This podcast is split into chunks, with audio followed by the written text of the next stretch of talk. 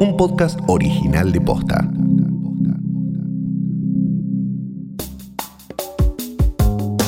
El lunes, el laboratorio Pfizer confirmó que su vacuna contra el COVID-19 tiene un 90% de efectividad. En nuestro país, 4.500 personas se ofrecieron como voluntarias para recibir una dosis en la fase experimental. En el episodio de hoy, una de ellas nos cuenta su historia. Hoy es miércoles 11 de noviembre. Soy Martina Sotopose y esto pasó posta. Yo venía conociendo un poco el tema de la vacuna por una cuestión laboral, siguiendo lo que venían haciendo todos los laboratorios y es ahí cuando sale la postulación de Pfizer a través de la web. Ella es Lula González, periodista y productora. Se ofreció como voluntaria para recibir la vacuna contra el coronavirus fabricada por la compañía farmacéutica Pfizer en nuestro país y fue una de las 4.500 seleccionadas. Son muchas las razones por las que decidí aplicar para el voluntariado, en este caso el de Pfizer. Primero fue una cuestión muy personal que fue la, muerte de mi abuelo, de mi abuelo Mario, él falleció por, por COVID este, el 22 de julio de este año. Lula llegó de Salta a Buenos Aires hace ocho años. Vivió un tiempo con un amigo en un edificio de Recoleta. En el departamento de al lado vivía Mario Mastrasi, una persona mayor con la que entabló un vínculo muy cercano que pasó a ser una suerte de abuelo postizo. A mitad de año, Mario contrajo coronavirus y falleció el 22 de julio después de haber estado varios días internado en terapia intensiva. Por el dolor que esto le provocó, Lula empezó a escribir una crónica en la que detallaba la burocracia por la que tuvo que pasar para recuperar el cuerpo de su abuelo no solamente era la, la, arista personal, sino también pensar, retratar ese momento, el mundo de los voluntariados siendo una persona que está in situ en el lugar con los, con los voluntarios, conocer cómo, cómo se manejaban, cuáles son sus motivaciones y también la, la curiosidad periodística de, querer buscar esto. Y también la última es que pienso que, que en estos momentos yo lo, lo pasé en primera persona por la muerte de mi abuelo, justamente son momentos que se debe apelar mucho a, la solidaridad y también a, apostar a la comunidad científica, ¿no? que es donde se ve un discurso tal vez antivacunas, donde se ve un discurso que, avanza por esos lados de, conspiraciones. Me parecía que poner un granito de arena y apostar de esta manera eh, podía ayudar un poco. Lo primero que te hacen llenar es un formulario en la página web donde te preguntaban un poco de tus antecedentes, si habías tenido, si tenés enfermedades crónicas. El rango de elección era muy amplio porque tenías que tener entre 18 y 80 años. Eh, yo tengo 36, así que llegaba. Yo lo tiré así días después de que falleció Mario. Y bueno, a partir de ese momento, este, uno aplica a través de la web. Este lunes, Pfizer anunció que su vacuna contra el coronavirus funciona en 9 de cada 10 casos y que van a empezar los trámites para su aprobación de emergencia. Y bueno, me llamaron, me dieron mi primera cita en agosto, a finales de agosto. Al principio parecía todo muy surrealista, te pasaban a buscar en un, en un auto específico, eran los días de la pandemia donde eh, estábamos en el peor momento acá en Cava y nada, la verdad que no tuve miedo hasta el momento que, pasó el auto, ¿sí? estuve nervios más que nada porque no sabía lo que iba. La vacuna se aplica en dos veces, cada dosis separada por tres semanas. Está en la fase 3 de ensayos clínicos y fue probada en 43.500 personas en todo el mundo sin detectarse efectos adversos significantes. En Argentina, las pruebas se hicieron en el hospital militar.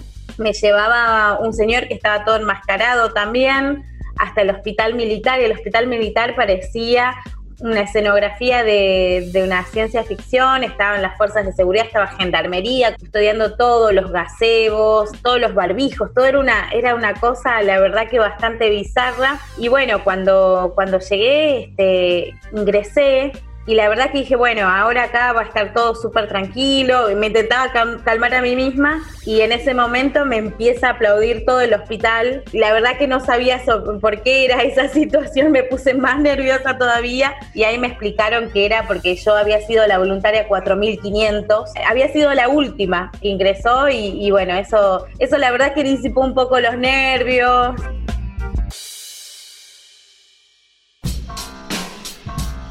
La primera visita fue tal vez la más larga también, la que ibas a lo inesperado, a lo, a lo que no conocías y allí firmé un consentimiento donde, entre otras cosas, hablaba de que obviamente esto era gratuito, era voluntario, que eh, el tratamiento duraba dos años, en esos dos años, informar toda la medicación que, que, yo vaya tomando o modificando en mi cuerpo. En mi caso yo tomo medicación diaria y también esta cuestión que uno no lo piensa, pero eh, en estos dos años, si tenías algún tipo de planificación familiar, tampoco podías estar en este rango porque no puedes quedar embarazado. O sea, las personas gestantes no se pueden someter a este tipo de situaciones. Y a partir de ese momento comenzaron todas las eh, las pruebas que te hacen. A Lula le sacaron sangre, le pidieron una muestra de orina y le realizaron un hisopado. Te comprometías también a tener una aplicación en el celular donde vos vas informando todas las semanas, en mi caso todos los lunes, si tengo algún síntoma este, de COVID, ¿no? Si tuve fiebre o si tuve algún síntoma particular que me lo pueda haber generado la muestra esa que me pusieron, que nunca supe y me lo aclararon muy bien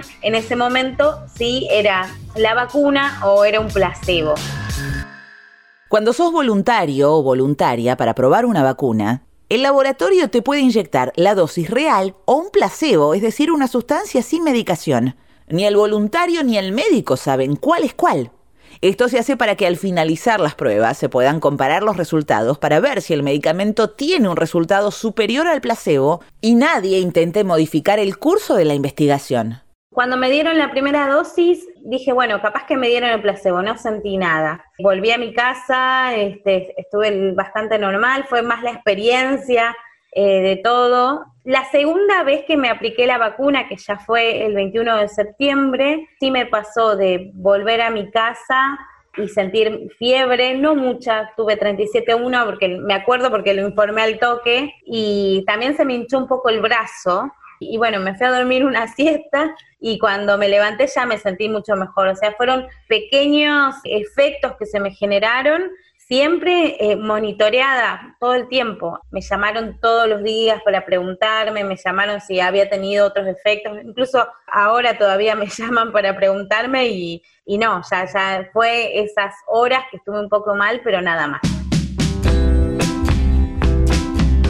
Lo que me impresionó mucho de ese día sí fue, fue la calidez, como eh, en ese momento se disipó todos los miedos, como te había dicho, y me encantó ver primero personas de diferentes tipos de edad. Había una franja etaria muy variada, había gente muy grande, había mujeres muchas y muchos chicos jóvenes también ahí como voluntarios. Eso hizo que se convierta en una experiencia tal vez un poco más cálida dado el contexto. Incluso se armó un grupo de WhatsApp de voluntarios al que llamaron los placebo, donde se comentaban sus emociones y efectos adversos, si es que experimentaban alguno. La historia del abuelo postizo de Lula no solo la motivó a formar parte de este experimento, sino que se viralizó en redes sociales. El caso tomó tal notoriedad que llegó hasta la legislatura porteña que en su honor sancionó la ley del último adiós. La ciudad autónoma de Buenos Aires se convirtió así en la primera ciudad del país en sancionar un protocolo de despedida de las personas fallecidas por coronavirus. Esta semana, además, a los voluntarios del ensayo de Pfizer en Argentina se les informó que el laboratorio les administraría la vacuna a todos los que hayan recibido el placebo una vez que esté aprobada. Me pegó un montón, me pegó muchísimo, me, me emociona, me emociona pensar de que pude participar de eso me hace acordar a mi abuelo. Todo esto lo hice porque, eh, porque sí, lo, que pasó y, cómo fue su muerte. Y la verdad que, que sí, me emociona ser parte de, un pequeño grano de arena de pensar de que con un montón de gente que tal vez lo hizo por altruismo puro, que no tenía una situación como la mía y, la verdad que, que sí, me emociona un montón pensarlo. Me, pegó muy bien, me hace pensar de que pueda haber una salida, me hace pensar de, que pueda volver a Salta a, ver a mi familia, a mis hermanos, poder ver a mi abuela pensar el solo hecho de que hay un atisbo de esperanza y haber sido parte de eso, a mí me emociona un montón.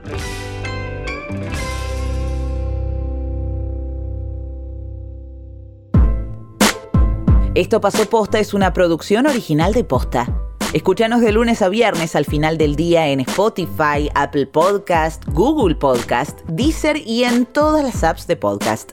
Si te gustó este episodio, compartilo con alguien a quien creas que le puede interesar. Y si nos escuchás en Apple Podcast, déjanos una reseña. Nos suma un montón para que más gente nos descubra. Búscanos en Instagram y en Twitter. Somos arroba postfm. En la producción estuvieron Galia Moldavsky y Fede Ferreira. Nuestro editor es Leo Fernández. En la dirección general, Luciano Banchero y Diego del Agostino. Soy Martina Sotopose y esto pasó posta.